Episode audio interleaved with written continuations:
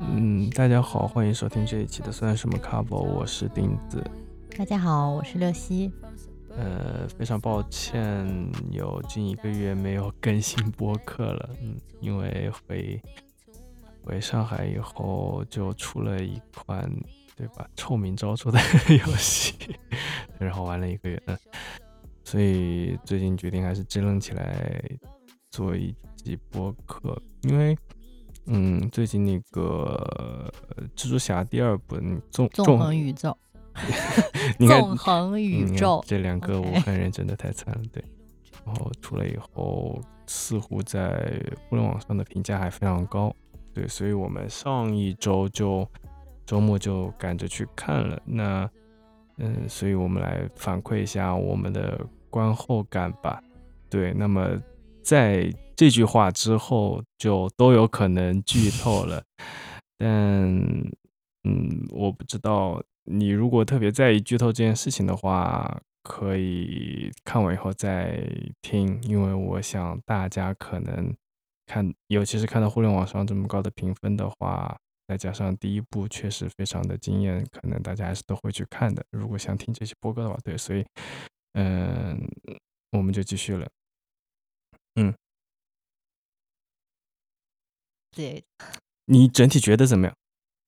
嗯，整体觉得英文叫 overwhelming，就就是呃，如果按豆瓣上的五分的话，你给五五颗星的话，你给几颗星？我一般都给的比较高的嘞，一般我觉得四到四点五，就是还是推荐人家会去看，对吧？对，还是会推荐去看的。嗯、我横向比较呢，和第一部比呢，嗯，作为一个大屏幕的电影来说，可能第一部会更好一些，但是我觉得第二部是可以到流媒体出现之后再看一遍的那种。啊，你所以你的意思是第一部上了流媒体后你没看过了是吧？就看过嗯了就过，过了就过了是吧？对，就是我这么说，就还是就还是因为我觉得第二部信息过载嘛，所以我刚刚在讲 overwhelming，就是一方面它以前第一部的时候我们出现的是六六个次元的蜘蛛侠，好像是，但是这一部的话，它出现次元的蜘蛛侠不只是翻倍，就是几次方的增加。然后它出现的坏人也是跨越了不同的平行时空，有有有很多吗？坏人在人哪里有坏人？就是你在总部看到那些关在牢笼里的坏人，嗯其实非常的丰富。那个只是彩蛋而已嘛。但是他给你介绍的时候，我是有一种点一下暂停键，让我看一下他长什么样子的冲动。但是他一瞬很快过去了，再加上我英语听力又不好，对吧？还要看一下字幕，就更没有时间去去仔细看一下那些坏人在其他次元长什么样子，或者是那些后面追击 Miles 的那些蜘蛛侠，他的一些细节的设定，就是变成了一只马、一匹马，还是说一些就是不同的一些生物，或者是不同的画风。就是我很想暂停去研究一下，但是在大屏幕上你不能，你不可能，所以我会觉得有一点慌，有一点急。啊，我觉得这个也有一点是，嗯，用漫画的思维想做这个，然后在这个地方翻车了的一个表现吧。对，那从整体上讲的话，这一部给我的感觉，嗯，我不知道大家还记不记得吕克·贝松曾经在零几年拍的一部动画片，叫《亚瑟和他的迷你王国》。嗯，有听说过，对，然后当时第一部出来了以后，评价应该还是蛮好的。然后，呃，细节细节我查一查啊。嗯，当时也是拍了第一部以后是一个完整的故事，然后过了一两年后拍了后面两部，然后就很明显，在豆瓣上第一部是七点四分，然后后面两部都只有六点几分。那我去查了一下它的票房嘛，那它第一部的票房大概在这个是一百 million dollars 左右，然后到了第二部就只有七十七十几米连然后到了第三部就只有三十几米连了，也就是看看你就可以看到这是一个很明显的一个跳水的一个情况，因为我我想到这个电影的原因是我看了这部后有一种同样的感觉，就和当时看到亚瑟的那个王国的第二第二部的那种感觉很相似，就是制作组第一部的成功了以后，野心很大，想做一个非常大的故事，结果做着做着发现一部根本塞不进去，然后就分成了两部来做，然后就导致两部都很扑街。就我我有这样子的一个担心在这个里面，嗯，那具体来讲，就是我感觉他这一部里面，就第二部里面挖的坑，就留的线头太多了，而且什么都是提一句那样子的一种感觉，就像我写了一笔，哦，那这个事情它是一个 opening，你在后面要 close 它，但你在这一步。他太赶了，他没有去铺垫任何的东西，他只是提了一句，他甚至都不算铺垫，就是你的情感要积累到某个点，然后再爆发出来嘛，对吧？就你比如说像正常剧情都是这样子，你要积累、积累、积累、积累，在这一步里面几乎都没有做任何的积累，就是一个线头接一个线头的扔出来，然后你没铺垫的话，你其实很难收嘛。那你到第三。到第三部或第四部，你还是要先在那个里面再铺铺垫了以后，你再最后有一个爆发的一个机会。我就很担心这一点。你看第一部，它其实它的节奏就很好，它分成两条线，一条是作为 Miles 他这个身份嘛，就蜘蛛侠的核心冲戏剧冲突就就是他的两个身份之间的拉扯，因为你是一个人，你和大家非常公平的。只拥有一天二十四小时，但是你是两个身份，那两个身份本身自己也会有其他的一些从道德选择上啊，或者是你的人生就所有的选择上的一个冲突嘛。所以第一步他就很好的是把 Miles 他自己作为呃一个中学生，刚刚转校的一个中学生，他会遇到的问题，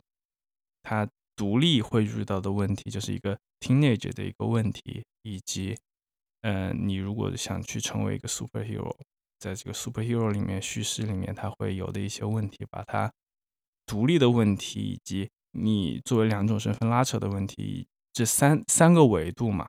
最后融合的很好，就是通过，呃，也是蜘蛛侠的母题嘛，responsibility 嘛，你需要承担责任这一点，就你需要承承担你的选择的责任这一点，最后把。这三个维度全部串起来了，所以我觉得它是一个很好的东西。但你在这一步里面，你就看不到看不到任何东西。但你会不会觉得这一步可能它有点流于炫技，而不那么用心在讲故事？因为我现在回想起来，所有这一部给我留下印象深刻的，都是除了刚才我讲的这个总部跨次元的蜘蛛侠坏人之外，包括他前面在讲反派他的这个 Spot。他本身的技能，他也是跨次元，甚至出现了乐高的蜘蛛侠等等，就觉得他更多，他是一些比较吸引人的一些小的 fancy tricks，去让你印象深刻。但他故事本身其实没有讲的特别的流畅，甚至说我到最后，我觉得这部电影马上我们就去就要就要去去拯救爸爸了什么的，然后就突然戛然而止了，然后又引出了一个新的问题，他到了一个。嗯，剧透剧透嘛，剧透完了，到了一个另外的一个平行世界里面，就戛然而止了。就是确实这个故事没讲完，让我觉得就有一有一股气没有抒发出来，就是没有没有完，就是没有 close 掉。嗯，你这是两个点，我分开来讲。第一个是炫技这个点，和我刚刚讲的，嗯，野心野心过大那一点是一个补充嘛，它是一个点的另外一个补充，就是你。第一部非常成功的在美术上的原因，就是它一个在于漫画化，一个是这个风格的融合，对吧？这两点，一个漫画化，我当时其实我在看完后我就和你讲过嘛，因为呃，蜘蛛一个是那个蜘蛛感应那个，对，你在电影里面是拍不出来这种效果的，就是真人电影里面是拍不出来效果的，而且它其实那个感应好，其实是一个很重要的一个节奏把控器嘛，就相当于你在那个画面里面。通常来讲，就是蜘蜘蛛侠的脸部特写，然后那个东西出来，它其实是一个很好的那个节奏把控嘛。它可以在你一个很平静的，就是说很很平淡的一个，或者叫一个很比较平的一个叙事节奏里面，突然插入一个这样子的一个画面，然后把整个节奏提起来，或者是怎么样，它是一个很好的一个节奏的一个调控器。另外一个是，嗯，蜘蛛侠的性格就是一个，呃，我们叫什么？现在啊，闷骚，就内心戏特别多的一个人。那呃，放在真人电影里面，然后他只能是最多最多只能通过旁白，对吧？就是你一边你一边在演的时候，一边自己的那个内心戏真真的让演员读出来嘛，对吧？这样子的一个方法，而甚呃或者甚至就直接把这一块抛弃掉。那么在那个 Toby 这第一任真人蜘蛛侠的他的那个系列里面，就是把这样子的一个。呃，特征完全抛弃掉了。那在动画电影里面，他用那种漫画的形式，就是一个定帧，然后他跳出来那个一个对话对对对，一个旁白的一个框贴在上面，他就很就很恰当的就表现出来了一个呃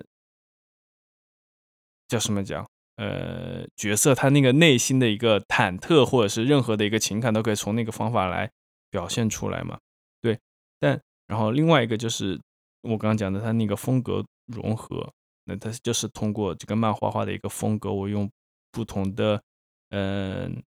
蜘蛛侠他的风格，某种程度上也说明了他的一个性格上的一些微小的变化嘛，对吧？嗯。那么这个是他第一部成功的原因，我觉得原因之一很重要的一个原因，而且。在那之后，就确实就有很多动画就开始也是尝试我用一个更漫画式的表现形式来，嗯，来画这个东西嘛。比如说那个《Puss in Boots 二》，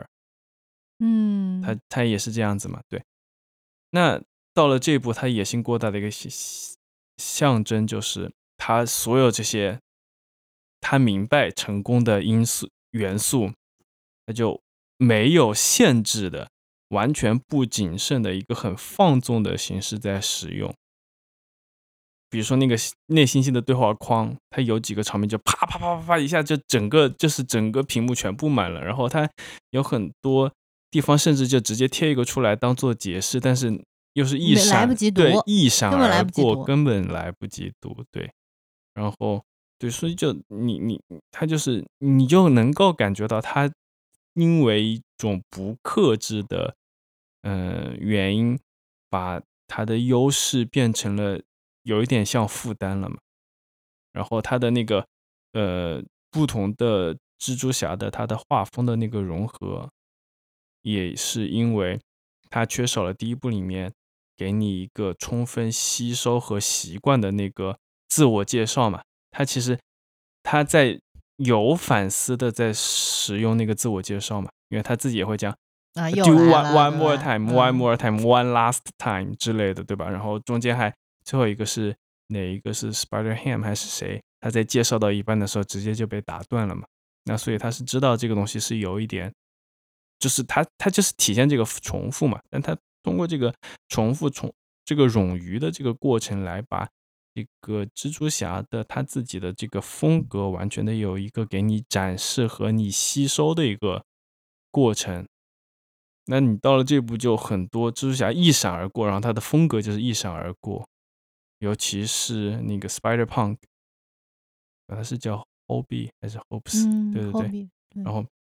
他的风格其实是特别独特的那种简化的那种风格，对吧？对对，拼贴化，对对对。那你其实里面就会有很多字，那他根本没有像第一部这样去做的话，很多就是一闪而过，一闪而过，一闪而过，你你就会觉得一个是眼花缭乱，因为眼眼眼花缭乱就是说我有信息我没有看到，然后他不停的闪，不停的闪，眼花缭乱，就你你突然觉得你有太多信息都看不到了，就会有一点。质疑吧，我就会问你，你就我会问剧组，你到底想干嘛？二刷呀，想让你二刷呀。我老老年人嗯二刷估计也看不清楚。流媒体暂停啊，所以又回到我刚才讲的。嗯，那在内容方面呢？你觉得？嗯，就是在内容方面的话，比较出比较让我抓住我的是 Miles 和他父母的关系，就是呃，甚至说在他妈妈跟他一起跟他有对话的时候，我甚至还被感动流眼泪了，这个样子。嗯，就是我因为第一部可能有一点不一样，但至少在这一部，我看到 Miles 的父母的一个状态是说。虽然可能不太理解儿子在做什么，甚至是比较担心他，希望去保护，就是希望他在身边，甚至有一点限制他。但是不管怎么样，他们都有一种 "I was always be there for you"。具体来说的话，首先一开始的那，那你为什么感动？就是我，我觉得我我没有我没有感受到我的父母在这就是背后给我的这种这种支持，不管是。行动上的还是精神上的？我举一个例子，就是最开始的时候，嗯，他的父母是在学校，就是跟他在谈他后面升学的一些，嗯，读好像读普林斯顿，然后怎么样去编一个自我介绍的一个故事，能够更更帮助他去进这个学校。然后他父母那天都都都在到场，并且去让那个教务处主任去等待孩子，并且在所有的过程当中。他爸爸一直在说：“哦，儿子到到了，你看他回复了，他正在已经在正在输入中了。就是整个过程当中，就是在一方面为儿子撑场面，一方面在担忧儿子的前程。然后再比再比一下可怜的我，就是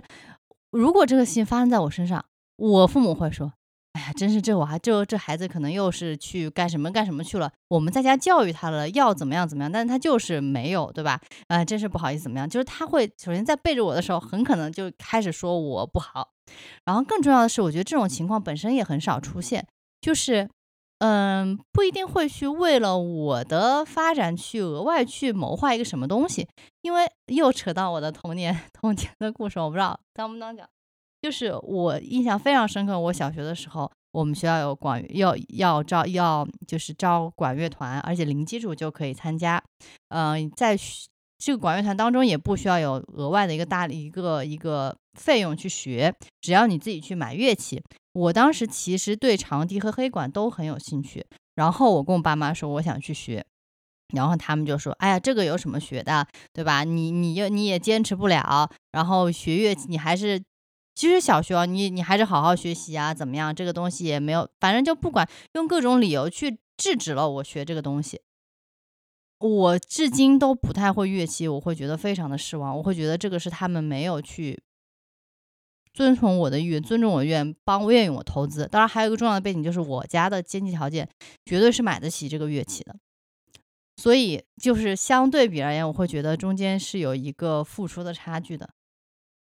这是第一个例子，第二个例子就是我的泪点的那个地方，就是嗯，当 Miles 后来就是呃，在一个楼里面吧，然后之前他爸爸那个就升职的庆功宴，他带的那个蛋糕就毁掉了嘛，然后他又又没有参加那个庆功宴，在那跟跟古远约会，然后爸爸妈妈就还是会很担心嘛。但是后来他妈妈跟他说，不管怎么样，对吧？我支持你的决定，然后说，嗯，你你。但是我希望说，你还是能够第一个，能够按时回家，家还是你的一个港湾。然后同时期待你带着一个好的蛋糕去回家，就是肯定了说，呃，我会，我这个家还是为你敞开，还是欢迎你。然后同时说，我会去包容你之前犯过的错误。我觉得这种姿态，我也是没有没有被这样拥抱过的一个样子，因为更多的时候是在指责你，你这个不好，那个不够优秀，你。甚至说你很蠢，或者我明明是这样教你的，但是你是那个样子的，我觉得你不好，就是没有说没关系，我就是你的防最后一层防护锁，对吧？你做的不好的时候，你可以回家来怎么样？我会觉得就是没有一个被保护的感觉。但是 Miles 他带着这样一个感觉感情，他是可以去闯的。包括他后面说，后面越来越意识到说，其实家庭对他的重要，他也反过来回去去守护这个家人。嗯，后面他怎么？感受到的，我感觉从剧情上他就根本没有讲这个东西。最后当那个蛛网事件，他他知道说，当他爸爸升升升了升成 captain 之后，会被就是剧情要求他殉职的时候，他他不顾一切的想回到自己的时空去救他爸。对，但我我的意思，呃，在于你剧情上是没有铺垫的，就剧情上中间也没有讲他和他爸的关系怎么样怎么样怎么样，就他没有。我觉得到那个地方的时候，至少一个小时、一个半小时了吧？嗯，那至少那个电影播了一个半小时了，他根本没有处理他和他父亲的关系，然后突然就到这个地方告诉你啊，你的父亲会死，然后他就就是我不管怎么样，我要去救我父亲。你你明白我意思吧？就呃，从 Miles 的心理转变其实是没有的，他一直只是觉得父母在限制住他，把他拉拉紧，那个风筝也线越转越也紧。没有，也不完全是这样，他也是爱他父母的。对但我又说这个地方缺少那种戏剧的张力，反倒是因为他就是和父母关系虽然有点小，就是小的波折吧，就比如说是你说的那个蛋糕那件事情，嗯对，但整体上没有问题。整体上，他和他父母的关系还很不错，我觉得。那嗯个、我也觉得挺那不错的个那个禁足其实是一个非常小的冲突，而且我也没有觉得说那个禁足表现了，呃，父母没有理解他这样子一件事情。就如果你问我在这一部中的，嗯，两代人的关系的 bonding 的话，场面一个是你说的，就是在那个水塔下面，嗯，迈尔斯和他母亲的对话，嗯以及在那个案发现场，他作为蜘蛛侠就是一个隐藏的身份和他爸爸的对话对话。嗯对我觉得这两个是印象最深刻的，嗯、叫什么？嗯，parents and children 的 bonding，对吧？那我觉得，那至少我记下来的话，他们是还是整体上是一个稳中向好的关系。对，因为后面他到结尾的时候，他都跟他妈妈就是愿意跟他妈妈说，哦，对他妈还说了一个，你什么都可以跟你妈说。对然后，所以他整个在前面大概也就花了三四十分钟去表现了一个稳中向好的关系。嗯、然后我过了一个小时，他中间处理了许许多多其他的问题以后，面对说啊，你要你你只能选择看着你父亲死，然后他说我不要。就从单从剧本上来讲的话，他的这个选择是一个比较轻飘飘的选择。就是很理太理所当然，他没有一个你作为剧本这个地方是需要人成长的地方，他已经长到这个地方了。就你你你前面半就最开始半个小时，他已经证明他他已经成长到这个地方了，然后你到了一个半小时再来证明他成长到这个地方了，我觉得是就是你特别平，就特别平，特别他把整个 Miles 在这里做选择的那种。就没有那么难选择。对那个重量就弱化了，嗯对吧？你你说好，那它天平的另一端是，嗯、你可以既说是这个宇宙的所有生命，对吧？嗯按 Miguel 的他那个嗯设定，对吧？他讲出来的那个设定就是这个宇宙的所有的生命，对吧？那么换一个更，嗯，当当下的呃讲法的话，那就是他的蜘蛛侠社群。啊，他其实是一个非常想融入这个蜘蛛侠社群的，呃，一个期望在那个地方。他这个时候要么选融入蜘蛛侠社群，要么选自己父亲。我觉得这两种天平另一端的砝码都太轻了。在整体的一个，我不管是说，嗯，好莱坞当前的叙事的一个传统或它的一个趋势，还是说就放在这个故事本身里面，就蜘蛛侠故事本身里面，都是毫无疑问，他是要去选父亲的，就那个砝码重的毫无疑问。然后呢，这个地方剧情就有一点点多余。它除了带出这个织网事件嘛，就这个命运，这个命运的设定以外，我觉得它没有任何的作用。然后，因为它这个织网事件显得没有，呃，很重要、很转折或者是一个，呃，剧情很重要的一个锚点。那么后面的追逐的戏份，他的那个。直到他回去之前，我我都觉觉得他就有一点冗余，因为你追逐也花了，我估计追逐是为了炫技表现那十分钟吧，多个蜘蛛多种蜘蛛侠吧，对对是一个对，但是对我知道你在呃工业要求上，就是就是我做一张 PPT，我我我需要讲我做了哪些事情的时候，你你你是要画这个东西的，嗯，因此我倒推过来也说明你在。做这个选择这一刻的剧本的时候，你不能这么轻巧。就是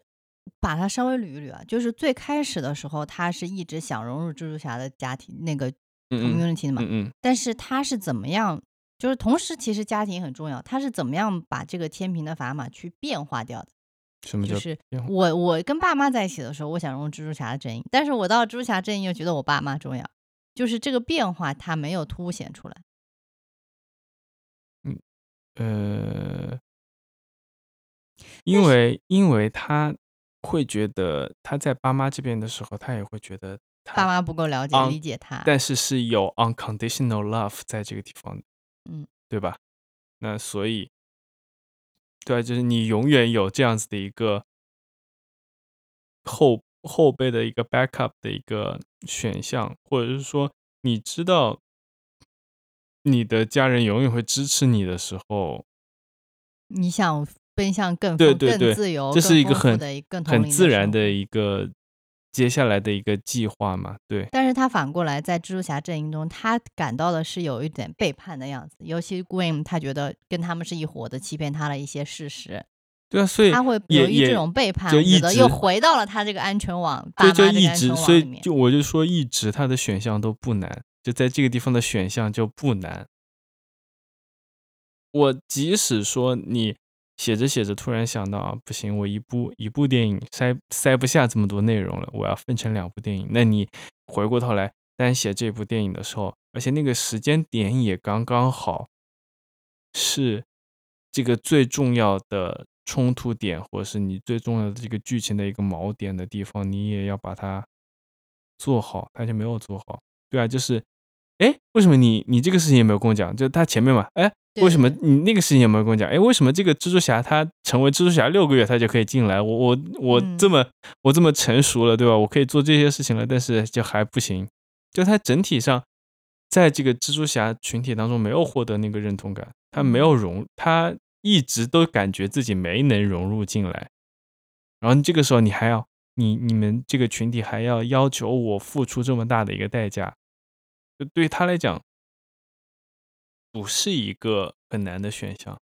我觉得你做出这个评价本身是由于你对蜘蛛侠故事的了解，就是他那个蛛网事件是不是对于那些其他平行世界蜘蛛侠来说，它是一个很重要的精神转变？因为在现在这一季来说，更更感觉抛开所有蜘蛛侠设定，它就是一个。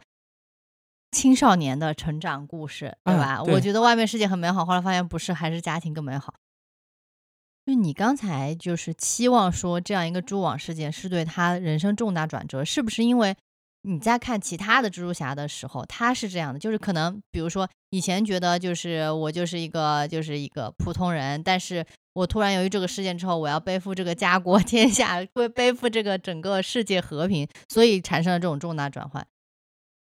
呃。两个方面，第一个是我没有说它是一个重大转换，我我蛛网事件在铺垫的时候会觉得它是我单独在讲这个地方的时候，是你一个正常的剧本写在写到这个地方，你需要给他选择，就你你的选择是来体现你的 character 对吧？你通过他的选择来体体现这个角色的性格，或者是他的成长，或者是。他的所有的价值观，所有这些东西，对吧？他通过选择来表现这个点。那你怎么能够通过这个选择来把这个你想要讲的东西讲清楚呢？就是你二选一或是多选一，每个选项对你来说都有都很重要，都有你想要的东西，都或者说你付出的代价你都不太能够接受。因此，你在当中去选哪一个，才显示出你的角色的特点、他的性格、他的观念。但是，他在这个里面，我说的是他在这个里面，他的选择太简单了。你正常，他他的天平是不平的。但是在现在这个剧情当中，他的选择是一种结果，就是变心理变化的结果。因为他从希望跟融入家融入蜘蛛侠的 community，后来发现这 community 不跟自己想象不一样，在在他所有见闻当中，所以最后他的这个心理变化落到了这样一个结果。我不知道你说结果是什么意思，就是还是就是为什么要讲要要讲爸妈更重要？对啊，就是他的这个抉择不是在选在做选择的那一刻出现的，是在他前面都铺垫好了，只是为了。展示出他的这个对，所以所以就变得这一刻不重要了呀。对，这个就是不重要。但那你在剧情里面这一刻就是就是你写剧本在这一刻。但是你看到过他在选择中的犹豫吗？没有呀。对啊，所以我我的意思就是很坚定的选择。对，所以就简单，就这个选项太简单了呀。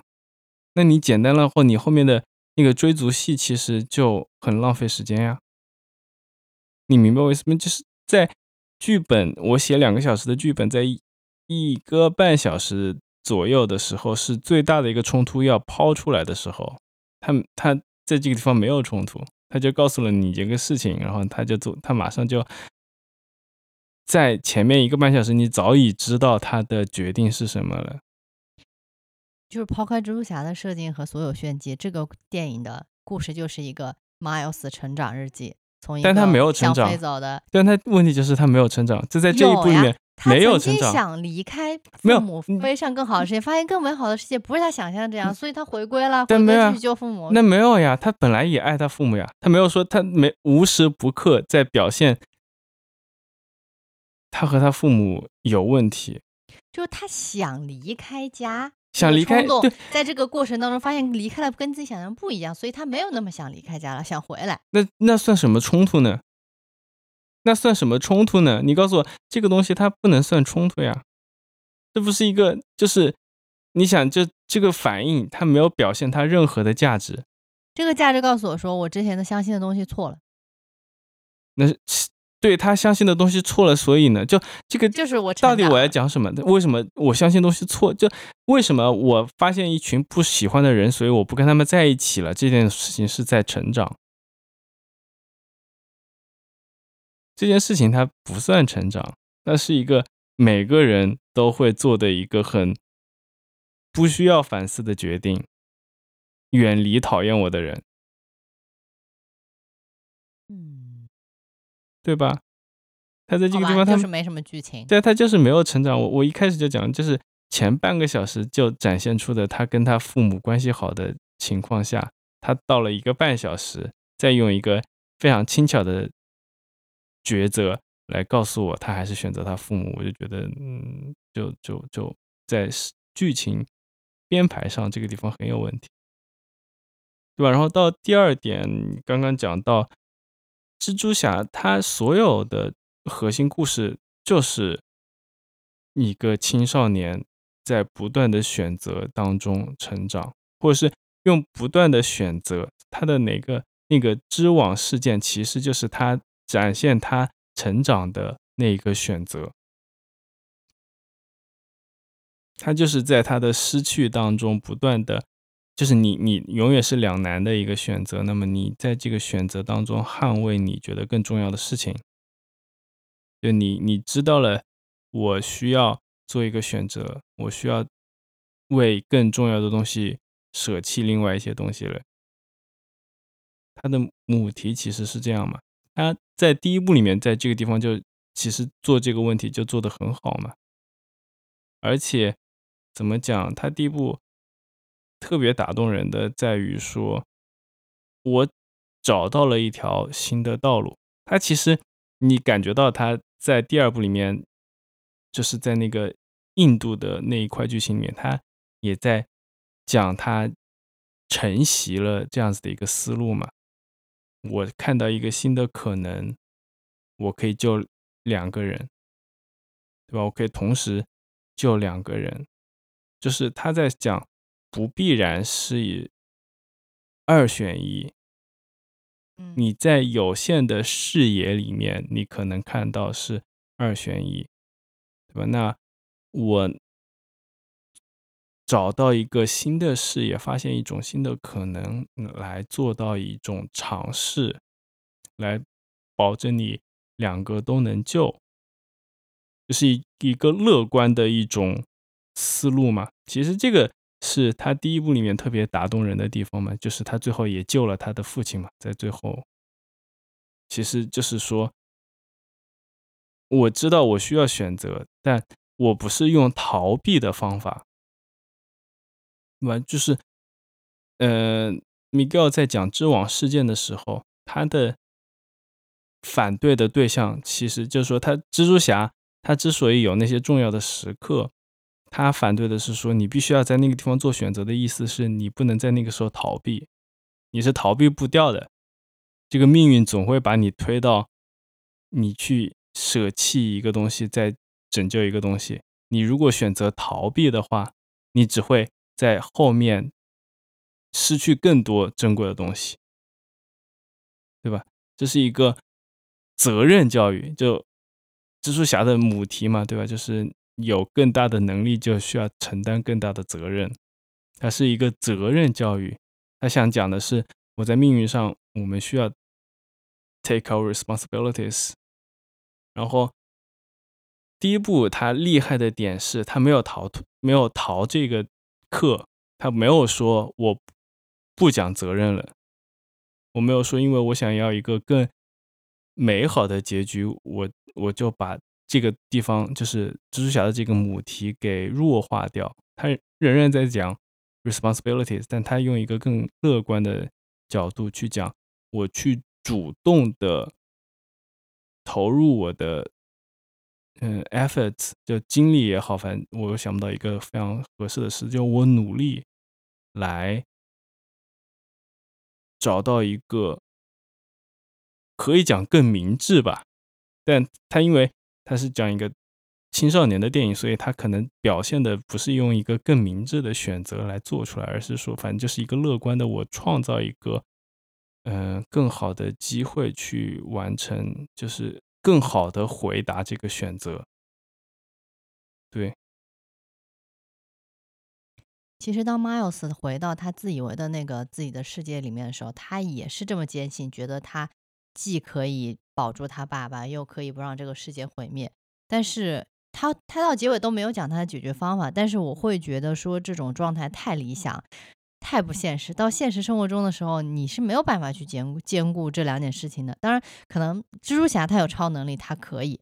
但是他只是一个喜剧，就是一个 happy ending 的表现。但是你在现实生活中，嗯，我觉得是非常困难的，而且他也没有能够鼓励到我，觉得我可以就可以做到。嗯嗯，我是觉得说，对这个也是他在这一集里面的核心冲突没有做好的一个原因吧。你可以这样来来讲，你想说的就是，嗯，这个命运嘛，这个织网事件作为命运，它是不是必然？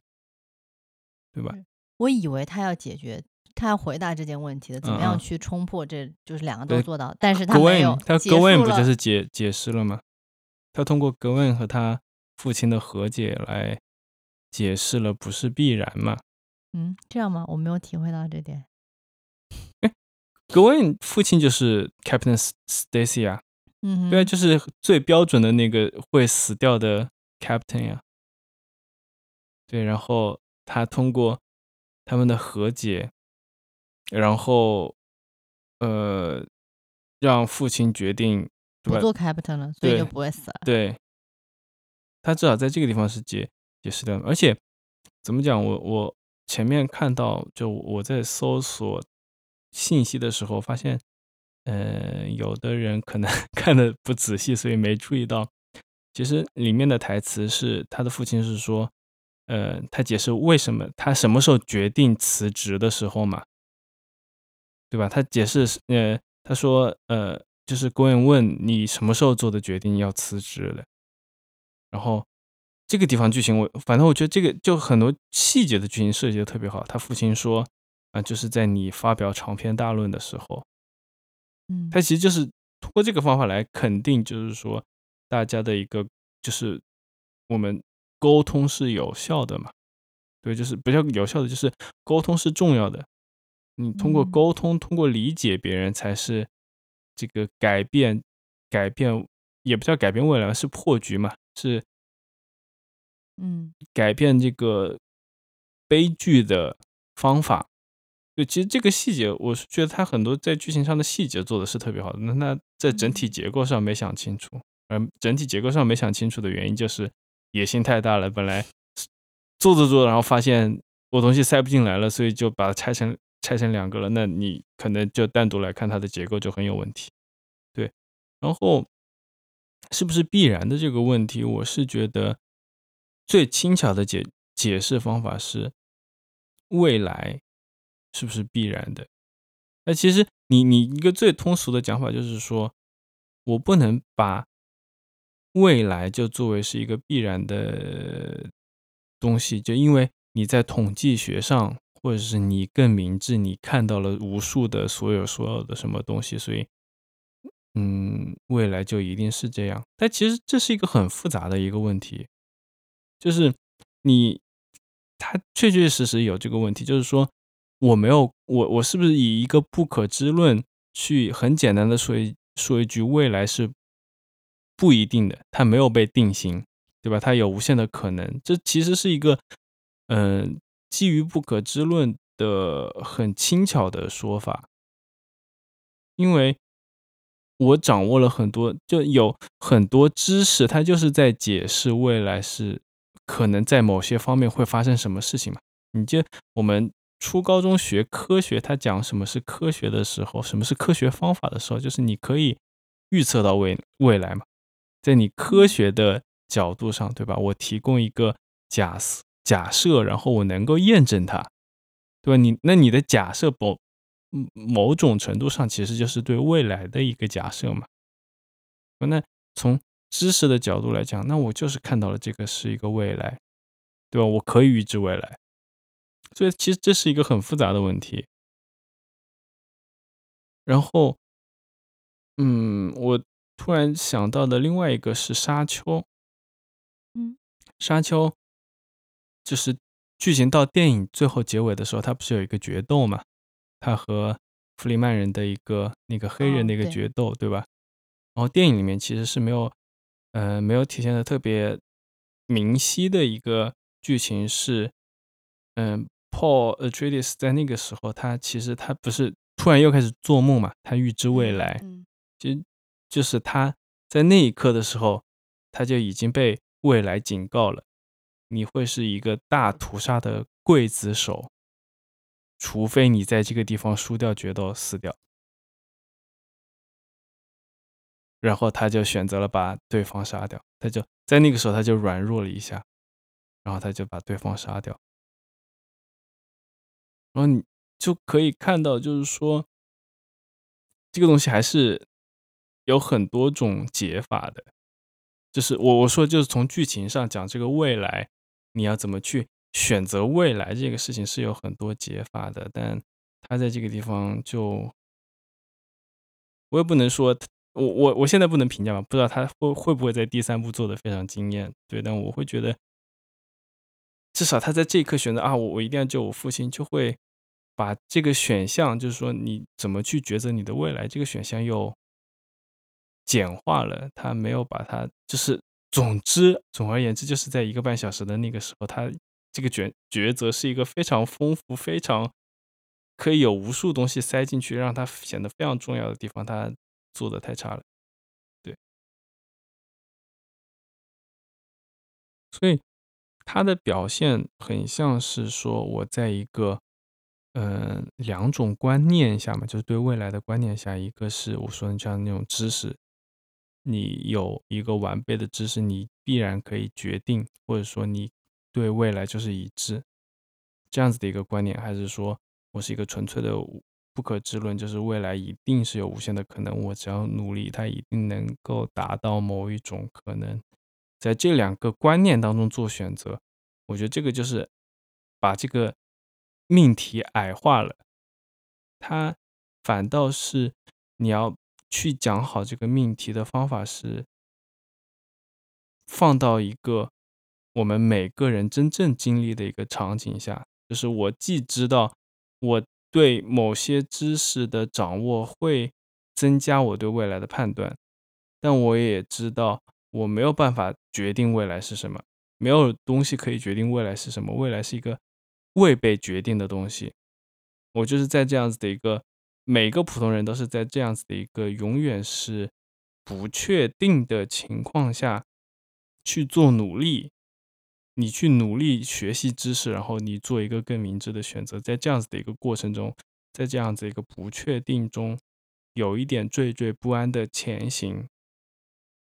这个是一个所有普通人的一面临的一个状态嘛？你其实你在电影当中还原，或者是怎么样更精妙的体现这样子的一种状态，才是你把这个命题讲好了。但他现在体现的就反倒很像一个简单的，就是要么未来是被决定的，要么未来是不可知的，在两两个观念或者两个结论里面选一个，其实不是这样子的。每个人都知道，而且看电影的人也知道不是这样子的，不是二选一，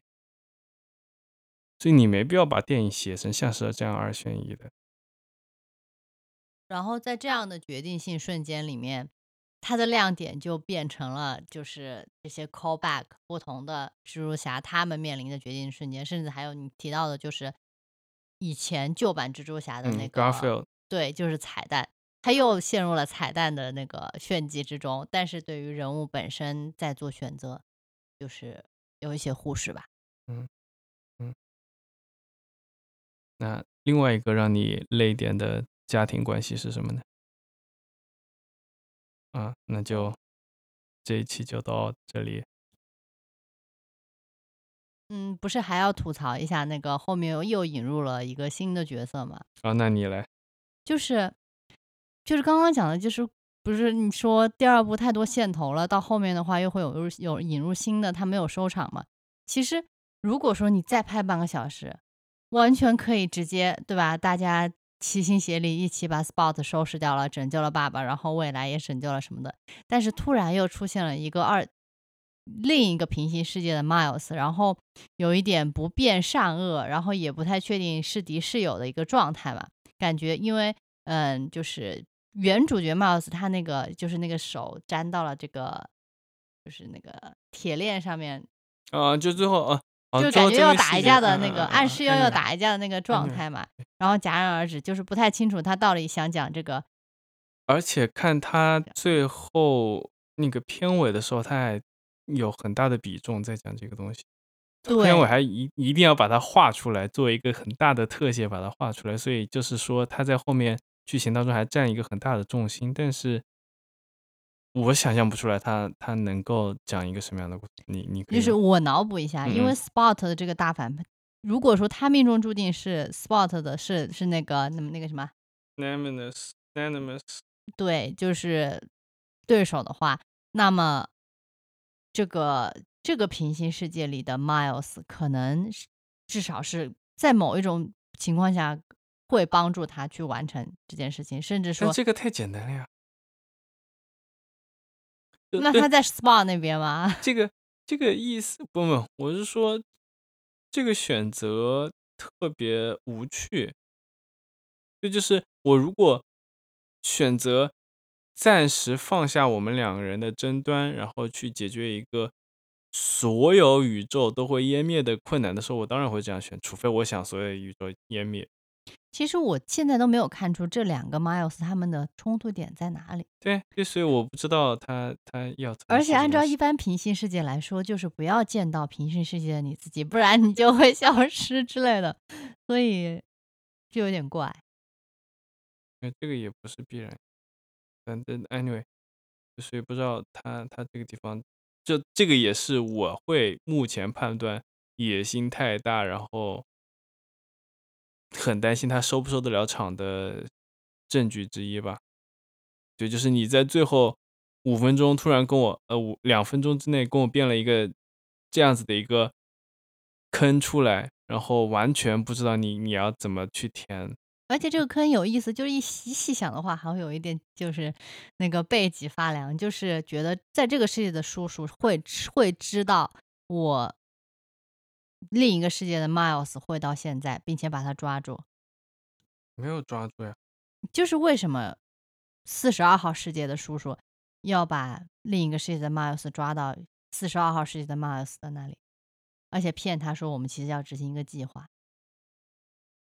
就好像他这个叔叔知道的比想象的要多，没有，他就是他就是发现这个 Miles 不是他的 Miles 呀。但是叔叔只见了第一面出来的呀。哎，这个这个小细节就证明你电影看的不多。OK，那你说说看。就比如说他做不就是他讲计划嘛，对吧？哦，我们说好的还是八点钟，嗯，还是他说什么6点钟什么去讲一遍。对，其实没有，可能就根本没有这个计划。这句话就是在试探，没有这个六点钟计划，因为他一开始说他想他叔叔了，对吧？他叔叔就会觉得很奇怪，也也不是，或者说就他正常情况下不会出现在这儿。就讲嘛，就是你如果是一个坏人的话，你会很谨慎，OK，对吧？首先是你发型变了，然后他他在那个时候他没有他就没有对，所以我如果我在做一个 secret thing 的话，我会很谨慎，我会有这样子的一个，你你看很多间谍电影都会这样子的呀，然后就开始试探，就这个试探就是我其实根本没有一个六点钟要去干嘛的东西，但是我就信誓旦旦的跟你讲啊，你六点钟那个东西你知道吧？嗯啊，他说嗯嗯知道知道，那你就肯定是假的嘛，因为我我们六点钟本来没有约好。好的吧。然后还有一个疑问，就是那个四十二号蜘蛛为什么穿穿穿越到了蜘蛛侠嗯就是迈尔斯的世界里面？就是前面讲的，就 Spot 变过来的呀，所以他是他的 nan Nanimus。但就是不是第一部的时候他们才打通了这个平行宇对啊宙吗？，对啊，但是在第一部发生之前，那个蜘蛛已经到了 Miles 的就是就是在你为什么叫之前而不是之中呢？Anyway，他他他自己就说了，他是他变过来的就好了呀，你为什么要去质疑这件事情？他还，特意画出来，对，画出来了，对。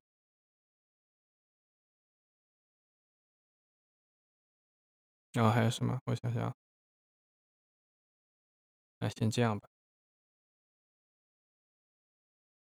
啊，就是我们最开始的时候在讨论说这部电影的主题是什么嘛？你会觉得没有主题，我会觉得这个这部电影的 大俗话的主题就是说这个家庭很重要，家庭至上那种感觉。因为呃，就是一般是主角有的那个坏大反派就没有嘛，因为大反派一直在说你夺走了我的家庭，我没有家庭了，我要我要毁灭掉你的家庭，家庭曾经对我很重要，就是再加上之前迈尔斯跟他父母的一些冲突也好，温情的一些对话也好，会觉得，呃，包括说他后面就是以为自己的小圈子很好，但实际上还是想去拯救爸爸等等，还有 Gwen 和他妈和他爸爸之间，就是从一个嗯，就是礼貌的关系到后面的一个他冲突到最后的和解，其实我会觉得亲子关系可能是这个要说有一个主题的话的主题，那为什么不能说是人的存在呢？就我获得其他的承认，我在自己努力的过程中，我获得人家的承认，然后才能够存在。他就是有因为人家的一点点的嘲笑或者是忽视，然后就开始自怨自艾，然后陷入到一个孤独的，就是疏离的循环当中，所以就越来越虚无，越来越虚无。你说然后 Spot 是吧？对啊，然后其他的就蜘蛛侠们是，我虽然不被理解，对吧？蜘蛛侠的一个一个重要的特点就是不被理解嘛，总被那个那个那个那个叫什么那个报社的老板批嘛，说你是个坏人什么的，但一直不被理解，然后一直要去做选择，做自己认为是对的事，然后从而获得承认而存在。然后 Spot 就是一旦被否认，然后就自怨自艾，然后疏离，然然后孤独，然后虚虚无。你要你要真讲主题，那可以是这个主题，但它不是电影在剧情当中体现的主题。所以父母只是获得承认的一个渠道，啊，对，朋友可能也是。啊，对，就是我总结的更抽象。嗯好的吧？嗯，可能因为毕竟跟父母关系有点问题，所嗯以更容易看到这边了。那就这样。那就这样喽，嗯那这一期那什么干部就录在这边吧，大家拜拜。拜拜。